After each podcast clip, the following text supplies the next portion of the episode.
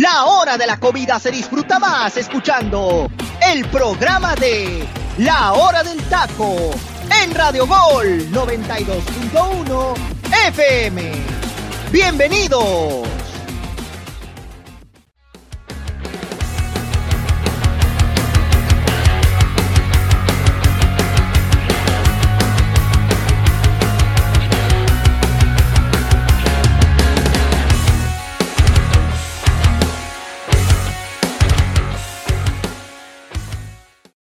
Muy buenas tardes. Bienvenidos a otra emisión más de la hora del taco. Este viernes, ya 20 de mayo, tenemos que hablar sin ninguna duda de lo que se nos viene el fin de semana en los partidos de vuelta de las semifinales del fútbol mexicano. Y obviamente tenemos que puntualizar lo que pasó en el Coloso de Santa Úrsula de este partido que tuvimos del partido de ida, América versus los Tuzos del Pachuca, que un resultado muy a favor del equipo visitante sin ninguna duda.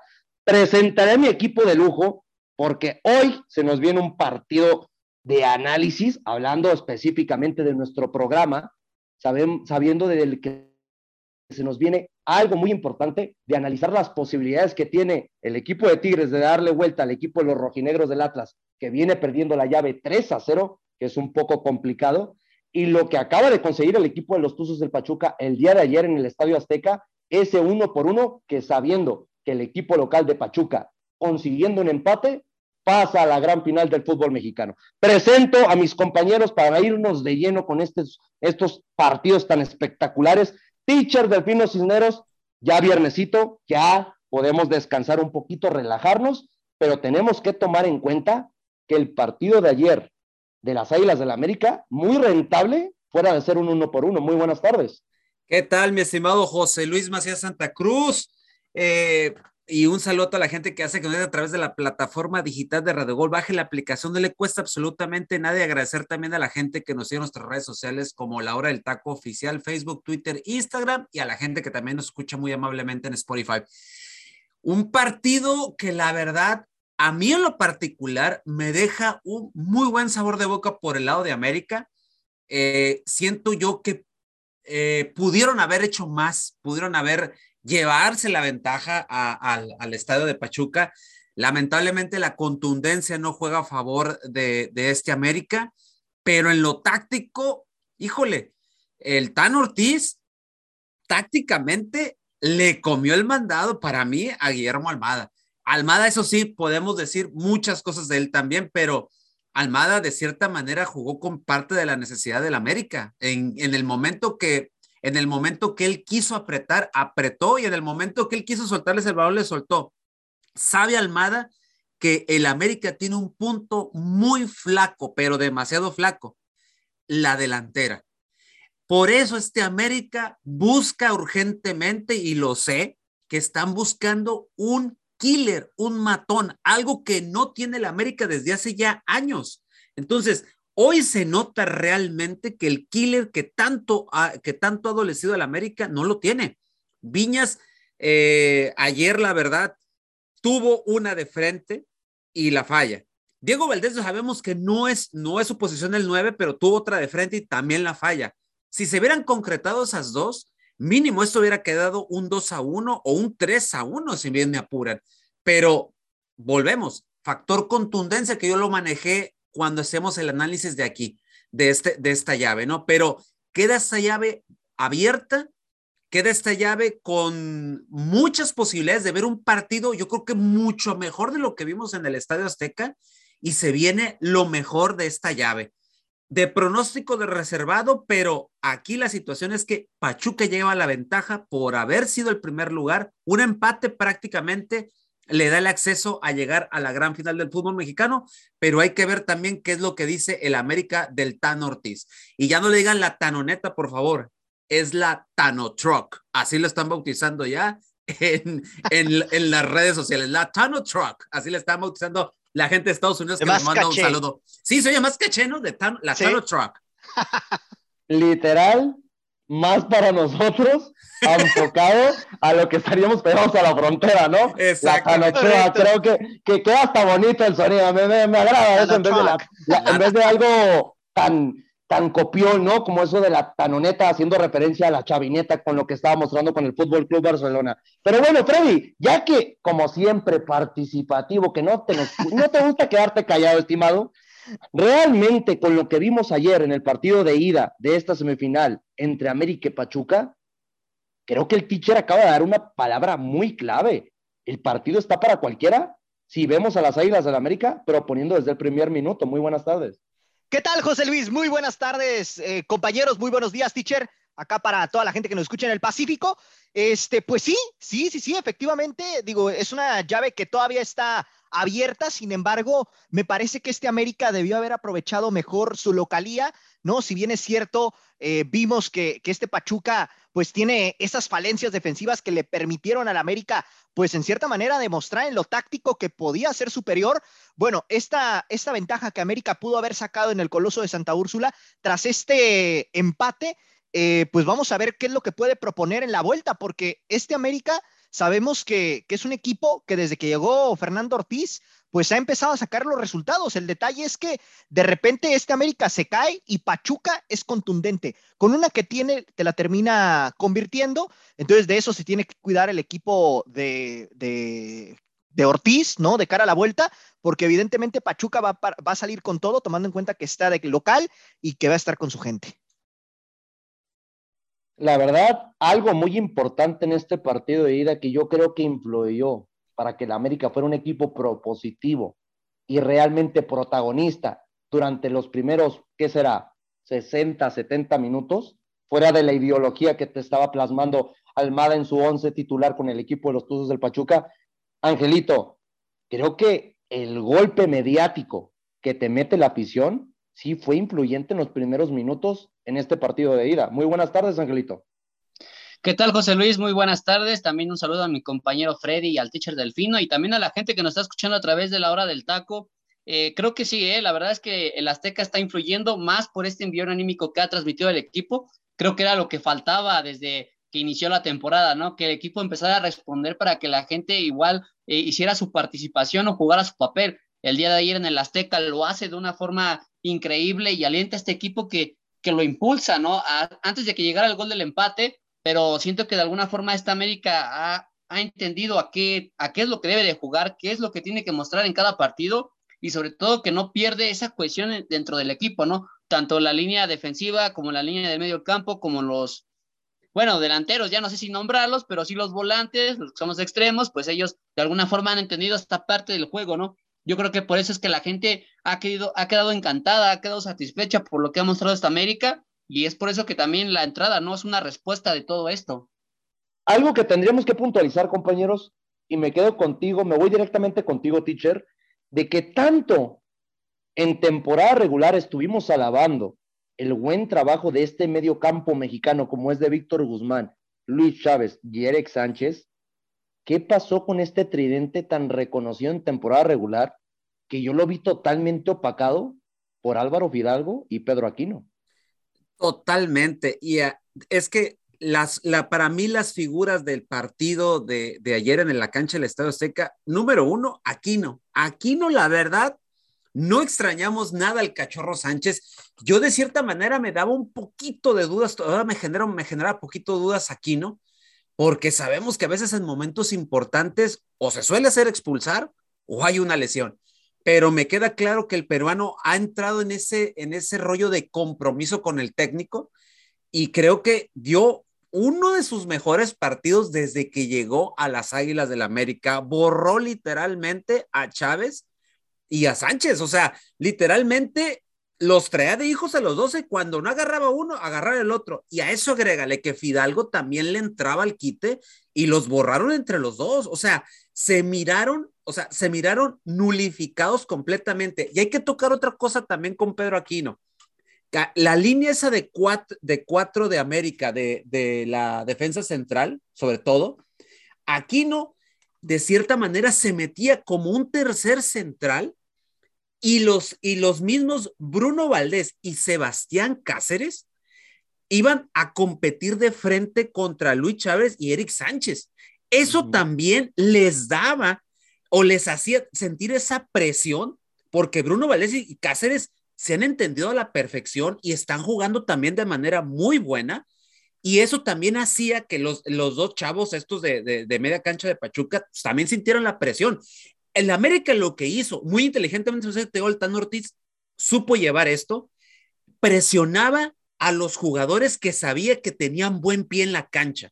¿Y quienes tienen buen pie? Esta media cancha, por supuesto. Y, lo de, y también tomar en cuenta lo de el Pocho Guzmán. El Pocho también estuvo totalmente borrado. ¿Por qué? Porque volvemos. Cuando los, los, los centrales iban sobre los dos, eh, estos dos chavos de la media cancha, el Pocho obviamente se sentía libre, pero el Pocho tampoco puede hacer nada porque o le caía a Quino o le caía a Fidalgo.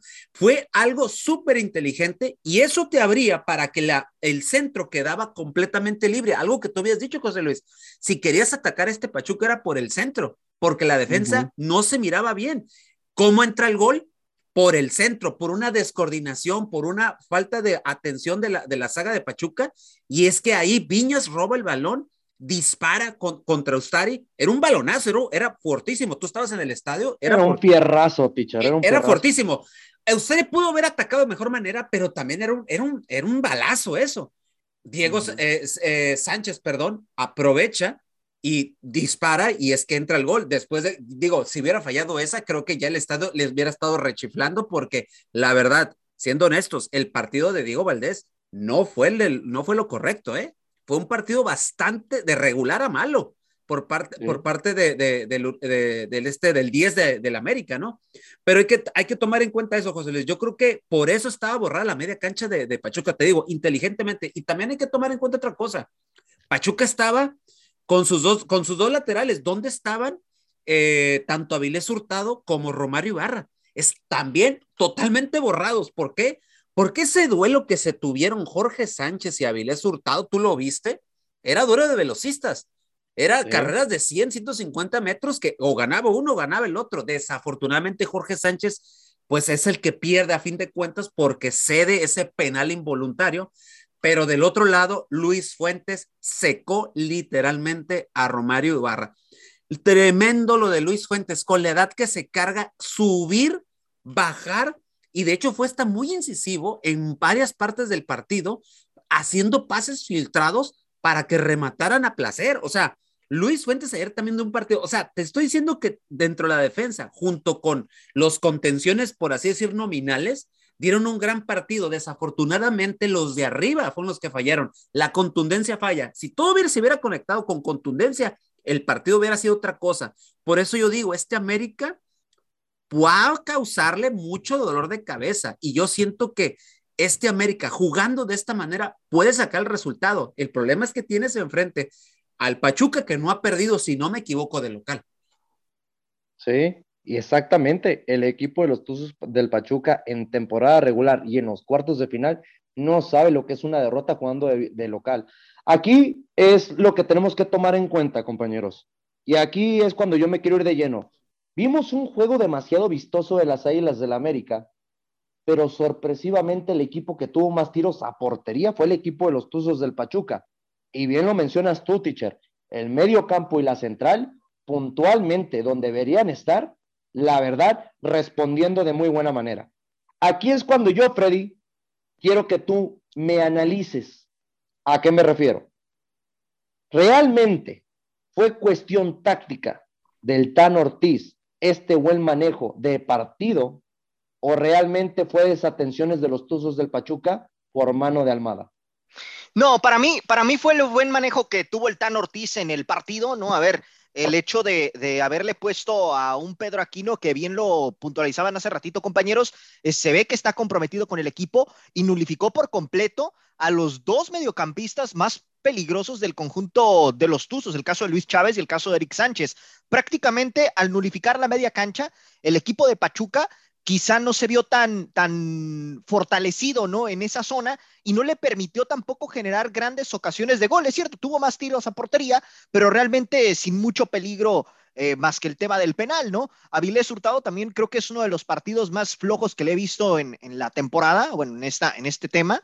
Y la verdad es que en este sentido, creo que el Tano manejó de manera inteligente la, la táctica, supo cómo cómo maniatar a este equipo de Pachuca. El tema aquí es que no fue contundente el, equipo de América y al no ser contundente, tarde o temprano lo terminas pagando. Y bueno, por, por ponerte un ejemplo, en el primer tiempo tuvieron oportunidad, una oportunidad muy clara por parte ahí de, de Diego Valdés que no termina convirtiendo. Y esa me parece que si América no logra eh, manejar el partido en el juego de vuelta, le puede terminar pesando, porque este Pachuca evidentemente Almada ya se dio cuenta que este América le puede comer el mandado con, la táctica del Tan Ortiz, pero también sabe perfectamente que tiene un equipo muy bien armado que le puede competir este América. Y estando de local, yo no tengo duda de que este Pachuca vaya a salir a proponer con todo. Viendo lo que pasó en cuestiones arbitrajes, realmente, Angelito, influyó mucho el arbitraje para cualquiera de los dos equipos en lo que pasó en los primeros 90 minutos? No, yo creo que no. A lo mejor sí pudieran eh, calificarse que algunas faltas, pues no, a lo mejor no fueron cobradas de la forma correcta, pero cuando el arbitraje no influye en el marcador, creo que no, no es para, para dramatizarlo, ¿no? Quizás a lo mejor lo único que caemos en polémica es la parte del penal, que sí, que es un contacto muy vistoso, que, pero también que, que llevó mucho tiempo para que el árbitro eh, Pérez Durán se diera cuenta de, este penal, ¿no? Que comete Jorge Sánchez en la carrera que ahí tiene junto con Avilés Hurtado. Pero creo que lo demás fue un trabajo eh, no tan malo. Creo que los dos equipos permitieron, dejaron jugar, dejaron fluir el juego. No se vio tan involucrado, no hubo una decisión polémica que de plano marcara el rumbo del partido. Creo que los dos equipos jugaron de acuerdo a lo que les pedía cada uno de sus técnicos. Entonces, para mí, la cuestión del arbitraje no influye en este partido. Creo que sí, no, lo, no es tampoco que como que alaba el trabajo de Pérez Durán, pero bueno, creo que hizo algo que pues no queda en memoria de los aficionados como para generar un reproche. Oye, oye, Angelito, pero disculpa, ah. realmente a mí me gustaría ver, o me gustaría saber principalmente, si Pérez Durán es antiamericanista, ¿eh? Porque hubo jugadas muy puntuales en, en el centro del terreno de juego que realmente se miraban faltas clarísimas y no se las cobraba a favor del equipo americanista. La verdad, yo creo que puede ser un poquito rigorista las jugadas, lo que tú quieras, pero realmente había jugadas muy puntuales que sí te ponía a dudar realmente del manejo arbitral de este árbitro. No, también hay que, hay que verificar el historial, ¿no? Porque a lo mejor luego los árbitros son un poco rencorosos y de ahí se la van guardando, ¿no? Eh, yo que ahorita, pues, hecho una vuelta a la página, pues no, no recuerdo un partido tan polémico donde Pérez Durán se haya involucrado con el América, ¿no? Quizás a lo mejor con algunos jugadores que pudieran estar en el campo de juego y que el árbitro haya recordado ahí algunas reclamaciones que pues luego ellos no es apropiado, ¿no? Por parte de los jugadores y pues de ahí digamos que se las van guardando y cuando toca este tipo de partidos es cuando a lo mejor eh, las cobra, ¿no? Pero siento que como tal no influye, quizás a lo mejor son faltas muy pequeñas, creo que el hecho de que no haya caído una jugada en gol en una posible falta, pues no, no es como para polemizar. Digo, yo nada más para mí creo que lo único que queda ahí en, en dilema, ¿no? Es la, la, cuestión del penal, si fue bien marcada, si no fue bien marcada. Eh, para mí creo que sí, es bien marcada. Eh, la verdad es que hay un contacto en el área, independientemente de que pues puede, puede catalogarse, ¿no? Que es dentro de la inercia de la jugada, pero bueno, al final de cuentas impides que el jugador eh, avance su trayectoria de forma normal, ¿no? Entonces, para mí creo que de ahí no, no mancha el partido. ¿eh? Creo que cuando los dos equipos juegan y proponen de acuerdo a lo que quieren sus técnicos, es cuando los mismos árbitros suelen ser más beneficiados, porque no tienen que verse tan rigoristas en cuestión de marcar faltas o incluso no sacar la tarjeta como para ir este, calmando el partido y que no se le salga de las manos. Teacher, realmente sí era penal a favor de los Tuzos del Pachuca, sabiendo que la, la jugada puede llegar a ser un poquito rigorista pero el contacto se llega a dar dentro del área? Es un, es, eh, desafortunadamente es un penal, así yo le, le, catalogo, un penal involuntario. O sea, a fin de cuentas, Jorge Sánchez va levantando la rodilla, va en carrera plena y Avilés Hurtado también. Entonces, pues ahora sí que por, por azares del destino, la rodilla se levanta y en el momento que se levanta, levanta la, el pie de Avilés Hurtado y eso lo hace destantear si es lo que hace que caiga, ¿no? De hecho, el mismo Avilés Hurtado cuando voltea y le dice al árbitro, no, Memo Ochoa no me tocó, me tocó Jorge Sánchez, hace las señas. Entonces, al momento, todo el mundo, por la rapidez de Rajuá, todo el mundo pensaba, no, no es penal.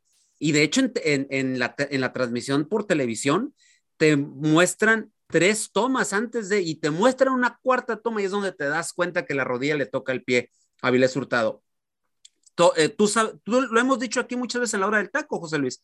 Contacto dentro del área, independientemente como sea, es penal. Me voy a la, por ejemplo, me voy a la jugada de Cendejas con este chico Aceves. cuando, Aceves, cuando Aceves se voltea, hace un giro así medio increíble, ahí medio, medio muy poco ortodoxo, pero logra pregarle el balón y se lleva a Cendejas. Si él no hubiera tocado el balón, ese también hubiera sido falta. O sea, hubiera sido falta y hubiera sido penal, pero como toca, pero como toca el balón lo más mínimo, por eso no sé, ahí, porque vi muchas este, cuestiones en redes sociales que eso lo tienen que marcar y todo.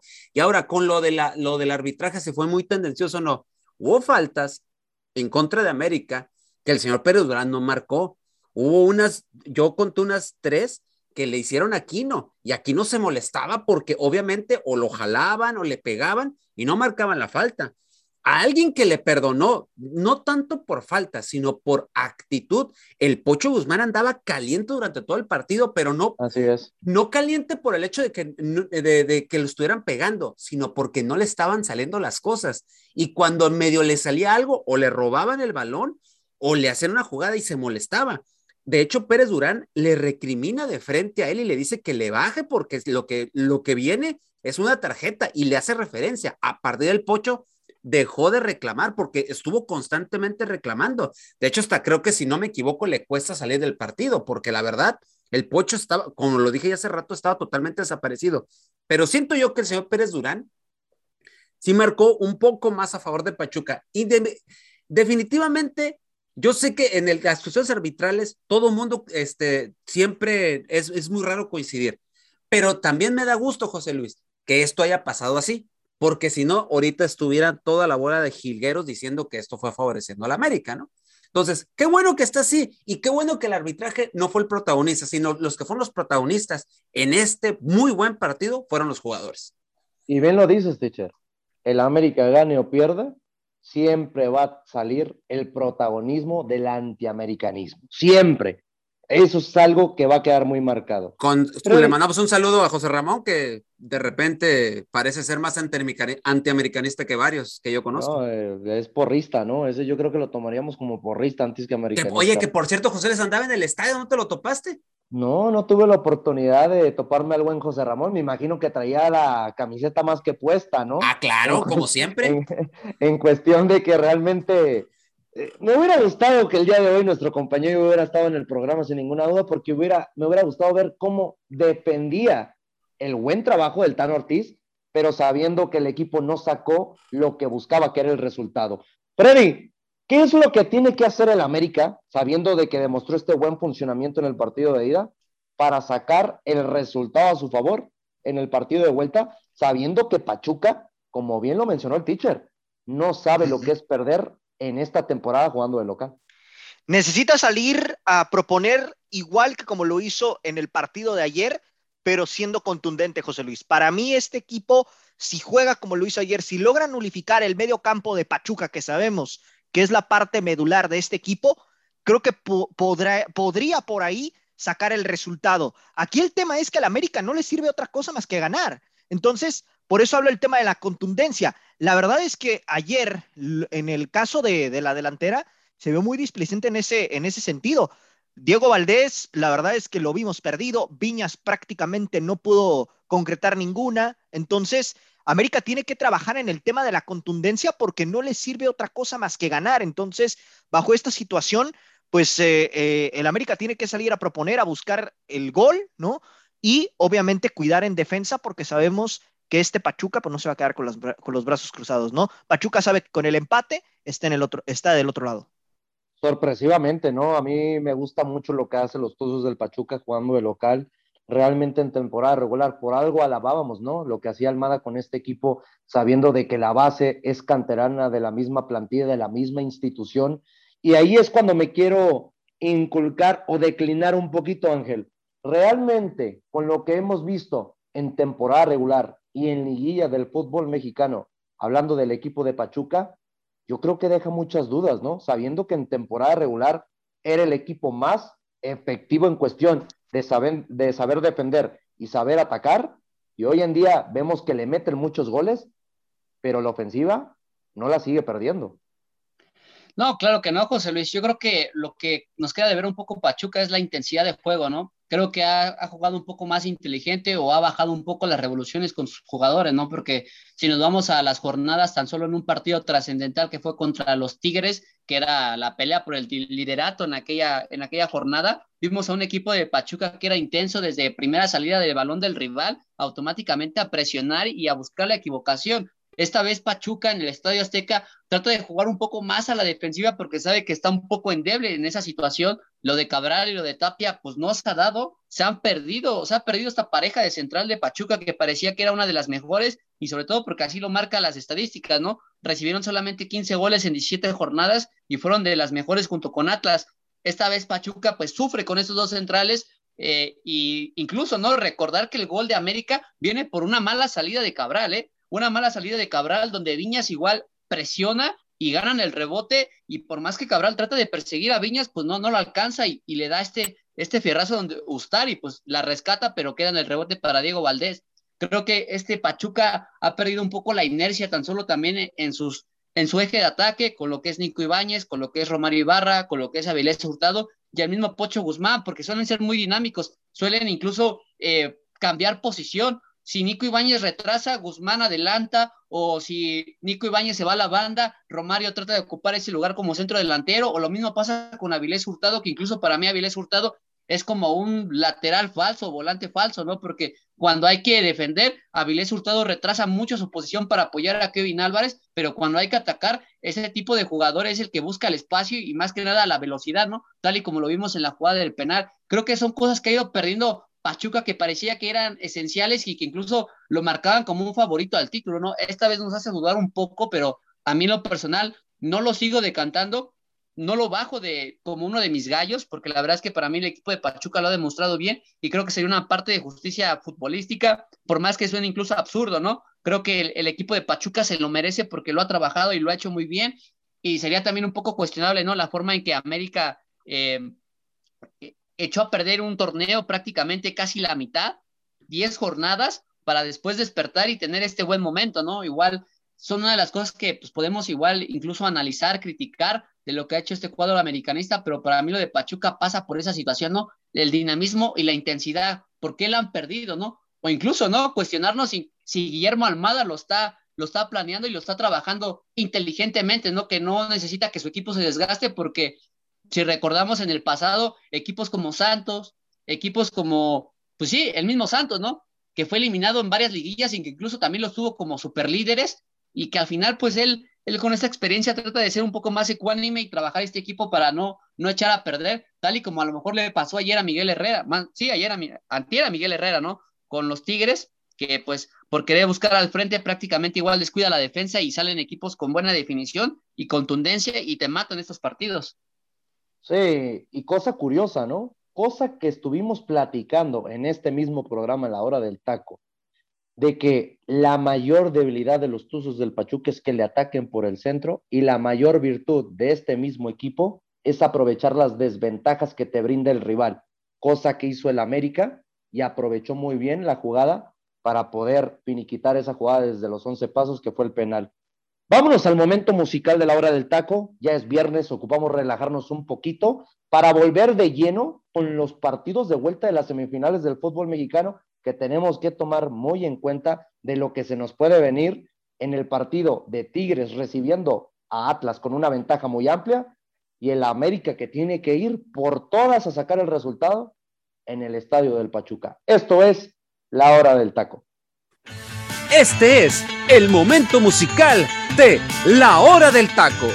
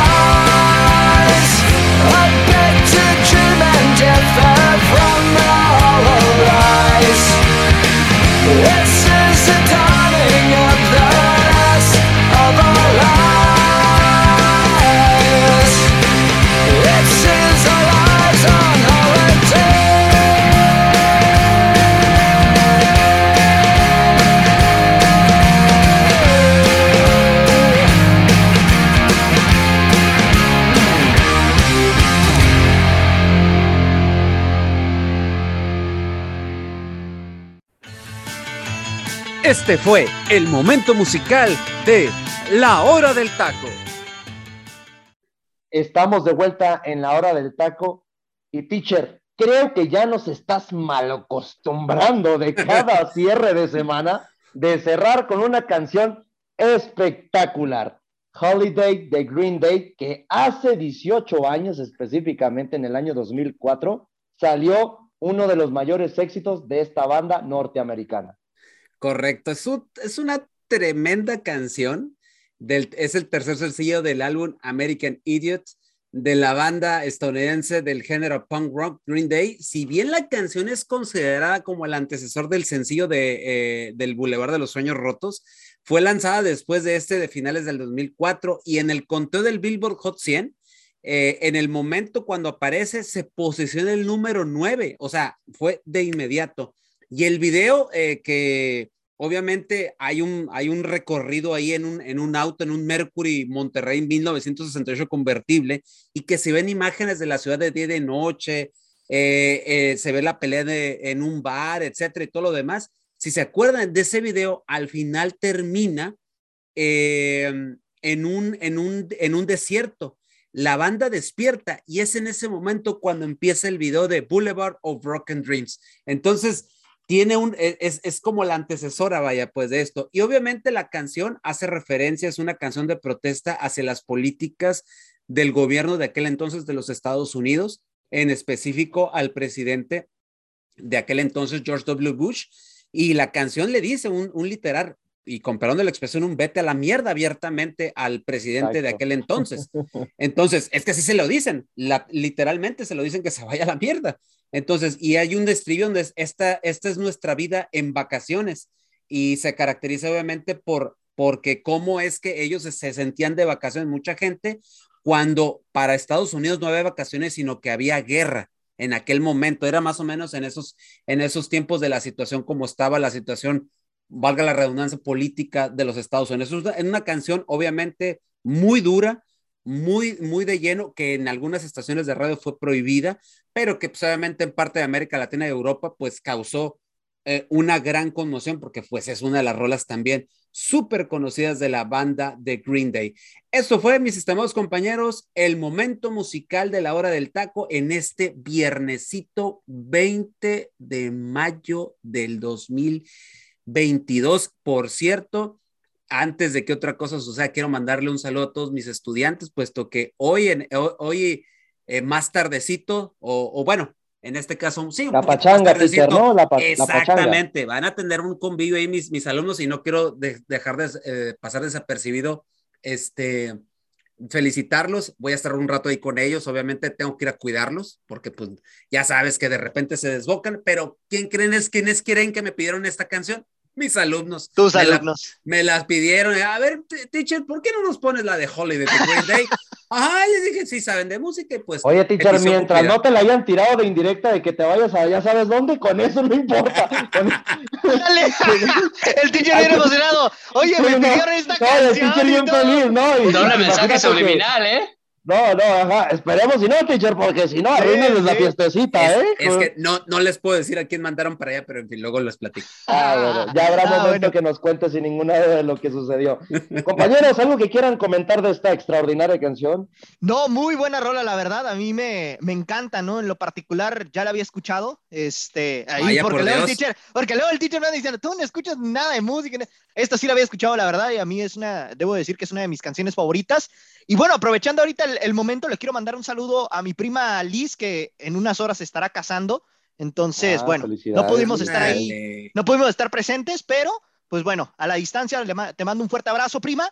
Y pues bueno, una gran rola, teacher, sin duda alguna, para cerrar la semana. Entonces, quiere decir que hoy, Freddy, te vas a, a comer o a cenar un ganso al, al, al horno. Al horno a mí no me tocó asistir, teacher. Yo todavía sigo Por eso, por eso, a su salud te vas a echar un ganso al horno. Este, no, más bien ahí un pollito al horno, tranquilito. te, encanta el ganso. Teacher, dice eh, que el pollo frito le basta, dice que el pollo frito le basta. Oye, no, deja tú. El Joserra es el que debe estar ahorita cenando eso, hombre. No, no, pues está cenando. Oye, Angelito, sabiendo que pues si eres un poquito fan en todos los términos del rock. ¿Qué te parece esta canción para irnos de lleno con los partidos de vuelta de las semifinales? Tremenda relota, ya lo dijo el teacher, fue uno de los sencillos de esta banda de Green Day donde publican su disco más popular que es American Idiot, precisamente todo este disco conceptual en, en, una, en un mensaje, ¿no? Prácticamente estar en contra de lo que era el gobierno de, eso, de esa época, de, de esos años en Estados Unidos, y para mí es uno de los grandes sencillos que tiene la banda, ¿eh? aunque yo lo personal me quedo con uno de sus mejores discos que es el famoso Tuki, con el que empiezan a, mm, hacer ese punk rock muy, muy alocado. Realmente es el disco que les da la esencia de Green Exactamente. Exactamente, ¿no? Y curiosamente, ¿no? Ese es un happy punk, por decirlo así, era un poquito más positivo. Ahora con este American Idiot, pues van con todo y sin escalas, ¿eh? Prácticamente no se guardaron nada, pero tremenda bandota la, de, la del vocalista Armstrong, que la verdad es que sigue, musicalmente nos sigue sorprendiendo, ¿no? Exacto, se siguen reinventando más y más. Sí, la verdad a mí me sorprende ahorita que pusieron esta canción en producción. Me pegó a mi infancia, ¿no? Pegándonos a eh. la idea de que pues realmente cuando yo escuché esta canción yo iba en secundaria y realmente era de los momentos más icónicos, eh, uh, refiriéndome a que me pegaba mucho al rock y realmente el rock sería el género que jamás cambiaría en mi vida sin ninguna duda. Compañeros, algo improvisado, pero la producción seguramente va a estar feliz y mi compañero Freddy también. Freddy, cuéntanos un poquito de lo que se nos viene el día de hoy en el, el partido de ida, hablando de la final del fútbol femenil entre Chivas y el equipo de Pachuca, que ya después de dos años consecutivos, realmente hasta se nos hace raro no ver un equipo regio en esta gran final. ¿Qué expectativas nos deja este Chivas contra el equipo de Pachuca? Fíjate, José Luis, es una, es una final muy atractiva porque es la primera final, o se repite la primera final en la historia de, la Liga MX femenil, que fue ya en el 2017. Y curiosamente, ¿no? De las nueve finales que se han disputado hasta el momento en el fútbol femenil, es en ocho finales había estado el equipo de Tigres y sería la primera vez en que el equipo de las Amazonas no están presentes en esta, en esta fase, ¿no? Y un Pachuca que ha venido de, menos a más de la mano de Juan Carlos Cacho, siete partidos apenas disputados por parte de este entrenador. Y bueno, tenías ya que los metieron. Me tenías que mencionar a Juan Carlos Cacho. Hablando de los tuzos de, las fases eliminatorias, ¿no? Correcto. No, pero yo, yo, creo que también pasa por algo, ¿no? La maduración de este equipo y sobre todo cuando cuentas con jugadoras con tremenda bagaje, tremenda experiencia, ¿no? Lo de Charlín Corral, que la verdad le ha venido a dar otra. Charly Corral, ¿no? Charlín Corral, el, el caso también de, de, la misma eh, Mónica Ocampo, que a sus 35 años sigue repartiendo un, un fútbol bastante impresionante, ¿no? En ese, en ese sentido. Y la solidez que tiene este conjunto hidalguense a raíz de la llegada de, de Cacho, ¿no? Realmente, eh, después de ese 4 por 0 que le pega el América, este Pachuca se levantó y de ahí pues prácticamente ha logrado eliminar a los equipos candidatos al título, que en este caso fueron las Águilas del América y al mismo Tigres. Monterrey, Monterrey. No, lo, sorprendente, yo creo, compañeros, que ya para cerrar este tema del fútbol femenil, que poco a poco lo estaremos tocando en los programas de la hora de taca cuando se dé la oportunidad de, tocar partidos importantes. Me llama mucho la atención cómo el equipo de los Tuzos del Pachuca elimina a las Águilas del América y a la candidata, la actual, la que actualmente es la campeón del fútbol mexicano, como es Rayadas de Monterrey. y, y por el otro lado, Chivas siendo segundo lugar, que la verdad, fuera de dar volteretas por dos eliminatorias consecutivas, ya hasta le querían llamar la Real Madrid de México, ¿no? Las chavas estas, por lo que estaba haciendo de que le da la vuelta a Pumas de una manera espectacular en el Akron, le da el 2 a 2, consiguiendo en los últimos minutos este resultado de, de 2 a 2 parejo, eh, empate global, ¿no? Contra el equipo de Tigres que por posición en la tabla pasan a la final, realmente haber una gran expectativa. ¿Con qué partido, con qué equipo, Freddy, te quedas? Principalmente que se pueda llevar la gran final.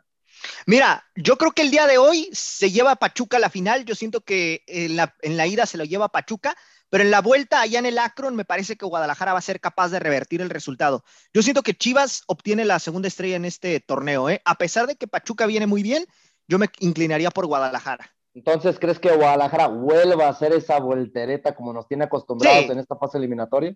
Sí, sí, sí. Y de hecho, en el 2017 fue así, ¿eh? Primero la ida fue en Pachuca y posteriormente en el Akron se definió la serie y terminó ganando el Guadalajara.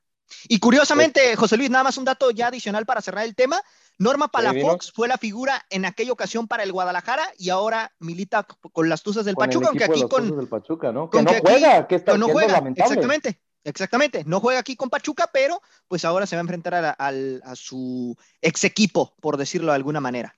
Pues no se la pierda, ¿no? La final hoy a las nueve de la noche en el Estadio Hidalgo, yo creo que va a ser una final muy interesante, ya quitándonos un poquito de lo que nos tenían acostumbrados de ver a Rayadas o al equipo de las Tigres. La verdad, realmente yo creo que es una final muy llamativa y esperemos que siga dando espectáculo, que hoy en día el fútbol femenil en nuestra liga local, que es la Liga Mexicana, ha brindado espectáculo puro desde temporada regular hasta la fase eliminatoria. Ya yéndonos al partido de vuelta de el equipo de Tigres que recibe al equipo del Atlas, teacher, un 3 por 0 que se puede tomar un poquito engañoso, pero qué necesidad va a tener este equipo de Tigres realmente de jugar de una manera perfecta para poder sacar un resultado de los 72 partidos que ha dirigido Diego Coca, nunca ha perdido por diferencia de tres goles.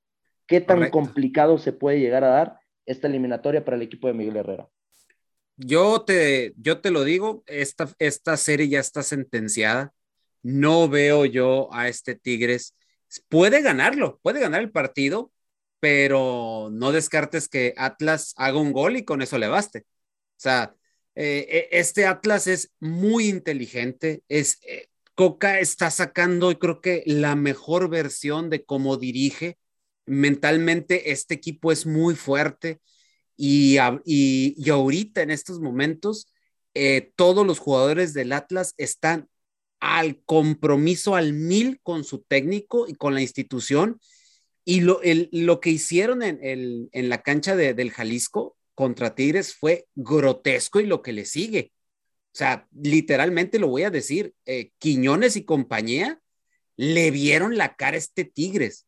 Muy sí es cierto, como dijo Miguel Herrera, pudieron haberlas metido, pero el, el pudiera o el hubieran en estos, en el fútbol no existen. Entonces, Atlas jugó a lo que quiso y como quiso. Querían ver un equipo intenso, un equipo propositivo que atacara y no dejara de ser ratonero, como lo hemos dicho aquí pues ahí, ahí tiene la, más el más claro ejemplo, que me da la sensación de que saliendo ahí en, el, en la cancha del volcán, se me hace que los primeros minutos van a ser del Atlas, van a ir por otro y después van a jugar a la necesidad de Tigres. Yo no veo este Tigres. ¿Por qué? Porque Guiñac no anda en su momento, porque eh, lo que es el. Eh, no le digas eso, teacher, que va a cortar el programa ahorita. No, no, no, es que Guiñac no, anda, no en su momento, el Jeremy. No, teacher, es clarísimo que no. No, no, es clarísimo, la verdad, compañeros, que Guiñac no está en su momento debido a, esta falla que nos tiene acostumbrados a concretar. Sí, eh, frente al arco, la verdad. sí, el, el Jeremy Menez 2.0, que también está sentado. Eh, Córdoba pues no que le iban a potenciar en Tigres y yo la verdad, ni fu ni fa con Córdoba. Eh, la verdad, cuando este Tigre se siente perdido, eh, eh, les cambia el humor, sobre todo Pizarro pierde la cabeza y yo creo que si siguen con esa tónica de perder la cabeza porque no les marquen lo que ellos quieren, porque no les salgan las cosas, pierden la cabeza y por ahí no dudes que hasta con esa desesperación por ahí hay hasta dos expulsados de parte de Tigres, ¿eh? Y que este Tigres sea un literal fracaso por la inversión, por lo que valen estos jugadores y es aquí donde te tienes que dar cuenta que, aunque te ha faltado Aquino, no se supone que tienes una banca muy profunda para haber sacado este resultado. O te digo, yo veo al Atlas ya en la, en la final y cuidado con este Atlas, ¿eh? Cuidado porque puede ser el bicampeón de fútbol mexicano. Y sí, realmente es algo que tendríamos que tener muy en cuenta que con este manejo de Diego Coca, este equipo del Atlas, cada día nos sorprende más y en pases eliminatorias, yo creo que con lo que me quedaría del partido de ida, que pudiéramos volverlo a ver en el partido de vuelta, es cómo vemos al Hueso Reyes acompañando a Aldo Rocha y a Edgar Saldívar en la ausencia de Jeremy Márquez y juega de una manera espectacular, como si conociera jugar de medio de contención. Eso te habla de la te habla de la confianza, de la confianza que tiene, que les da su técnico y la confianza que tienen los jugadores que está a tope. Sí, no, teacher, y así de fácil. El jugador que juega en la posición de Luis Reyes, que es Aníbal Chalá, era banca y realmente ni siquiera estaba tomado en cuenta por Diego Coca. Y en esta liguilla ha sido un jugador fundamental para sacar resultados, ¿eh? Realmente es algo que tendríamos que puntualizar con cada uno de los futbolistas que está totalmente comprometidos con el técnico argentino.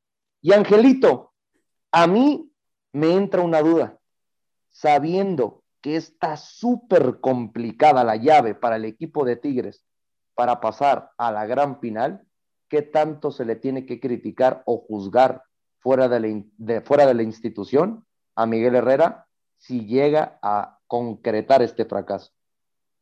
Creo que sí, tendríamos que criticarlo en cierta forma porque la verdad es que este equipo lo había mantenido muy bien después de la jornada 3, ¿no? Porque hay que recordar cómo debuta en el torneo, pierde, pierde el, segundo partido, empata el primero y de ahí Tigres con poco empieza a encontrar la forma y le gana a unos Pumas de forma dramática y de ahí empieza a tomar este, esta ascendencia de los Tigres, ¿no? Pero cuando le ganan los Tuzos del Pachuca, empieza a flaquear bastante, eh, tiene momentos o lapsos del partido donde la ofensiva no se encuentra, donde prioriza más la, central, pero creo que la misma central ha sido una de las debilidades de este mismo Tigres, porque quizás con Pizarro como un, como un central fijo, fijo, lo, lo hace muy bien, ¿no? Pero cuando lo ocupas como un tercero, como un líbero, creo que desperdicias a un jugador que te pueda aportar mucho a la ofensiva. Hay que recordar que en el partido cuando empiezan a soltar a Guido Pizarro es cuando Tigres empieza a incomodar a este equipo del Atlas y empieza a llegar a línea de fondo.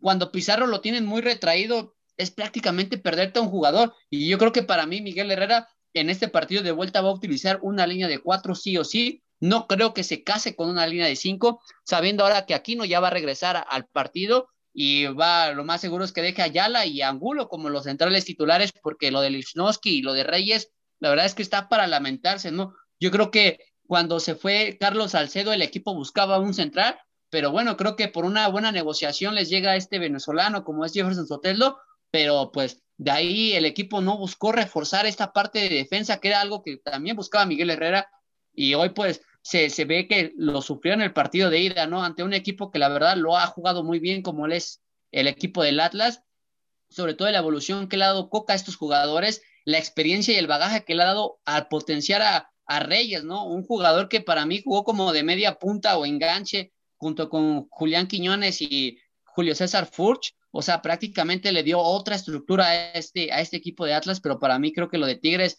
ha, dado mucho que desear, ¿no? Hay que criticar a Miguel Herrera ¿Qué fue lo que pasó? Que este equipo se le cayó, ¿no? O sea, se le cayó en el momento más importante, porque a lo mejor en, los primeros, en las primeras jornadas sí era un equipazo, te demostraba mucho, fueron la mejor ofensiva junto con Pachuca, porque la verdad es que no lo hacían nada mal. Lo de Tobán parecía que ya iba, iba a la alza, ¿no? El jugador más caro que tiene esta Liga MX parecía que ya estaba eh, desgastando lo que estaba lo que estaba pagando, ¿no? El equipo de Tigres, pero al final se cae este equipo que no sabemos, que no sabemos por dónde, ¿no? Miguel Herrera le pierde la brújula a este equipo, por más que ha tratado de rescatarlo, por más que ha tratado de resucitarlo, por llamarlo así, sigue sin encontrarse, ¿no? Y tan solo hay que recordar, los cuartos de final también lo sufrió, aunque pasó, lo sufrió a pesar de que también tuvo al rival más flojito que fue Cruz Azul, ¿eh? Y Cruz Azul en el segundo partido estuvo a nada de, de incomodarlos, incluso de sacarlos de esta llave, ¿no? Pero creo que esta vez Tigres no le veo alguna posibilidad, creo que se va a quedar en el camino y las críticas para Miguel Herrera en Nuevo León van a estar que lleven, que, que, que arden, porque pues sería el segundo torneo de fracaso, ¿no? Sí, la verdad que a mí me sorprende muchísimo. O sea, el único refuerza. Sí, dime, teacher. Tomando en cuenta lo que dice Angelito de que se cayó eh, Tigres, desde la jornada 12, Tigre, Tigres eh, son cinco perdidos, dos victorias, dos empates. Aquel Tigre se cayó drásticamente en aquella derrota contra Pachuca. Exactamente, concuerdo contigo. Yo creo que desde ese partido con los Tuzos del Pachuca, el equipo perdió la brújula, perdió esa consistencia de saber defender y también saber atacar. Me sorprende mucho y es algo que quería puntualizar, ¿no? Que el único refuerzo, como lo, bien lo menciona mi compañero Ángel, es Jefferson Soteldo, un futbolista para mí que es un crack con grandes características el futbolista venezolano, pero si no le das esa virtud de ser un futbolista con continuidad, realmente nunca vas a terminar de explotar esas cualidades. Me sorprende que hayan traído un futbolista que ni siquiera ocupaban en la ofensiva, sabiendo que su prioridad era traer un futbolista principalmente que se enfocara a defender específicamente en la central. La ausencia de Carlos Salcedo, que creo en cuestiones personales ha pesado demasiado, fuera de que hayan traído a Igor Limnowski, con todo respeto al futbolista chileno, no está ni cerca de lo poco que trataba de demostrar el futbolista mexicano que se fue al Toronto FC. Freddy, ¿le damos un poquito de esperanza al equipo de Tigres de poder, de poder dar esta remontada? ¿O realmente, como dicen tus compañeros, damos por sentenciado que Atlas es finalista del fútbol mexicano? Está muy complicado por las circunstancias y aquí es donde vamos a ver de qué es capaz Miguel Herrera. ¿Por qué? Porque recordemos que Miguel Herrera ya se ha enfrentado a escenarios muy complicados, pero, pero, las veces que ha remontado fue con América. De ahí en fuera, con Tijuana y no me acuerdo qué otro equipo dirigió previamente antes de, de América, este, no se le habían presentado escenarios así. Entonces, no, y además, Freddy, para, para añadirte, Miguel Herrera nunca había estado en desventaja, o por lo menos a los marcadores que le dio la vuelta de menos de dos goles, ¿eh? Esta vez se van a tres goles. Correcto. Y bajo estas circunstancias vamos a ver realmente de la capacidad que tiene Miguel Herrera para ver si puede revertir este resultado, porque me parece que en cuanto a plantilla tiene los elementos para poder revertir el resultado. El tema aquí es que pues eh, el equipo ha venido a la baja y se ve muy complicado. Realmente en ese sentido yo coincido con mis compañeros. Creo que la eliminatoria ya se inclina en favor de, de los rojinegros del Atlas. Y bueno, vamos a ver si Miguel Herrera mínimo le puede dar una despedida digna a este conjunto de Tigres. No, la verdad, Aquí yo creo que todos vamos a estar de acuerdo de que el equipo de Tigres puede llegar a sacar el resultado, pero yo no veo este partido que el equipo de los rojinegros del Atlas consiga una anotación. Así de que realmente yo lo veo muy complicado para los dirigidos por Miguel Herrera. Creo que el amo y señor de esta eliminatoria es el equipo de los zorros y lo estaremos viendo en la final. Cosas que pueden llegar a suceder en el fútbol mexicano, como estas benditas volteretas, Bien lo decías tú, eh, Freddy, en unos programas en la semana. Solamente este tipo de cosas pasan en, nuestro fútbol mexicano. Compañeros, pasándonos a la otra eliminatoria, ¿qué podemos esperar fuera del análisis que ya tuvimos del partido de ida? ¿Qué podemos esperar del partido de vuelta, sabiendo de las necesidades que tiene el América de ganar y de que a Pachuca le basta solamente un empate, teacher?